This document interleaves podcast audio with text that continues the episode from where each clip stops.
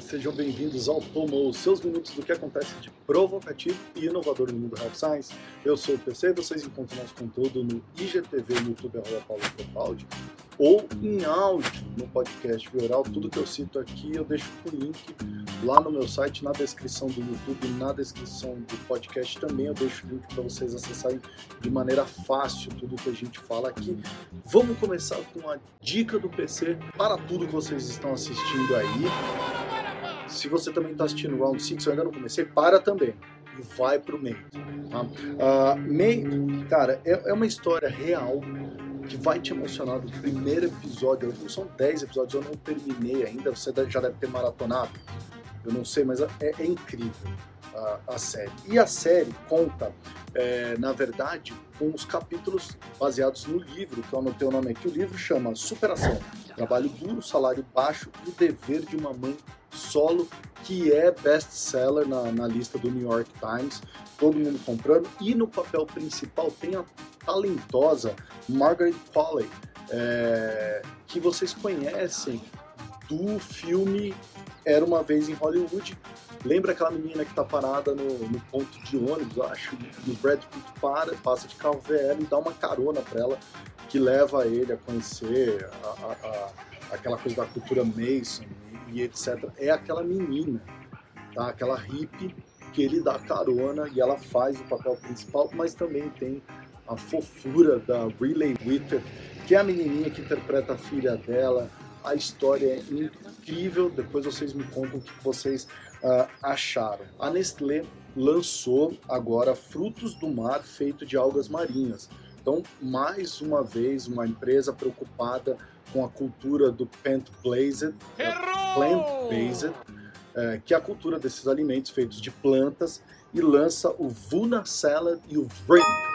Né? Que, que é isso? São camarões feitos de algas marinhas e ervilhas é, que deixa a textura e o sabor muito similar ao camarão. As fotos que vocês estão vendo aí são muito bonitas, a descrição que não é tão apetitosa assim, mas sei lá, vamos ver. Se eu experimentar, eu posto no meu Instagram para vocês verem. Falando dessas coisas de, de empresas focando em comida à base de planta, a Cadbury uma da sua famosa barra de chocolate da Cadbury, eles fizeram também na versão vegana. Eles estão usando nozes, almonds, para simular o leite, né? deixar mais ou menos com o mesmo gosto. E eles lançaram agora recentemente, vocês estão vendo na foto, uma opção vegana. 26 novas palavras coreanas foram adicionadas ao dicionário inglês Oxford. Isso significa que o entretenimento coreano, como Round Six, o grupo BTS que vem fazendo um sucesso estrondoso, vem colocando a cultura oriental na ocidental. Isso é muito interessante a gente ficar de olho para quem estuda comportamento, para quem quer falar com os jovens, K-pop, K-drama, é, várias palavras dessas que a gente já está utilizando no dia a dia, agora estão no dicionário Oxford.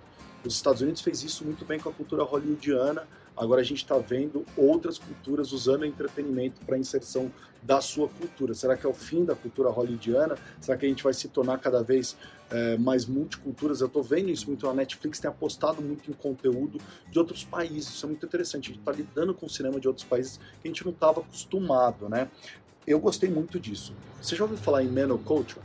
Menoculture é um, uma cultura em volta de produtos, marcas é, e uma série de coisas envolvendo a menopausa. Eu falei muito de Fentex aqui, mas eu quero falar de algumas marcas, alguns produtos que eu vi dentro de, de Menoculture que eu achei muito interessante. O primeiro, antes de falar de produtos, Bombay Brigantes é uma série indiana que está no Netflix também. Por que, que eu quero falar dessa série indiana? Essa série indiana, ela conta a história de cinco mulheres, histórias bem distintas, é, é uma história que, que fala muito do, do, empoderamento feminino, das dificuldades das mulheres no dia a dia, no mundo corporativo, na relação com a família, coisas que às vezes a gente passa em branco.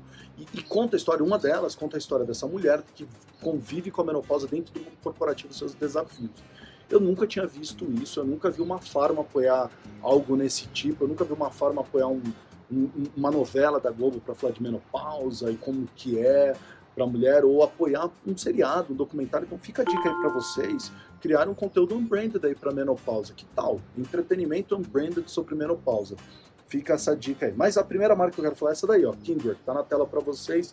A, a Kindred trabalha com uma série de produtos para o bem-estar.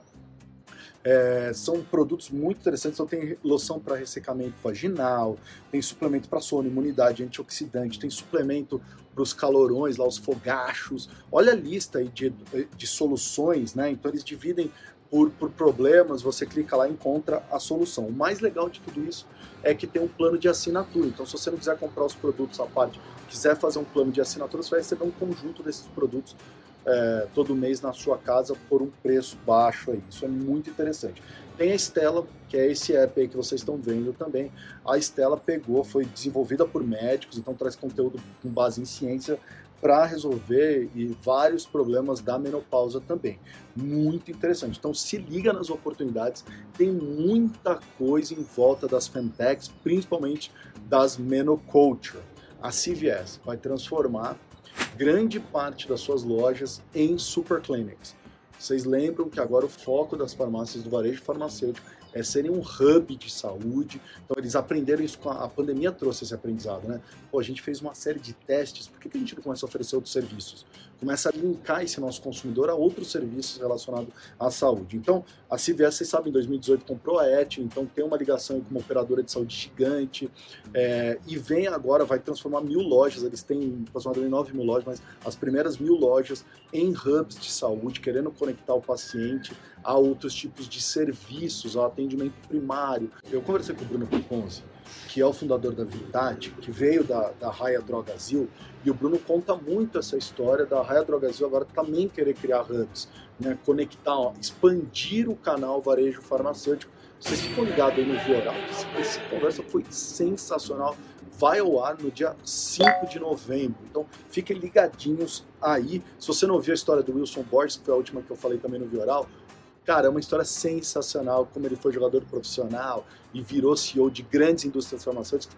Vale a pena vocês ouvirem, escutem lá no Vioral. Eu já falei em outros episódios aqui sobre a importância é, do marketing, gerente de produto, é, falar para o seu cliente da, da preocupação da empresa com o meio ambiente.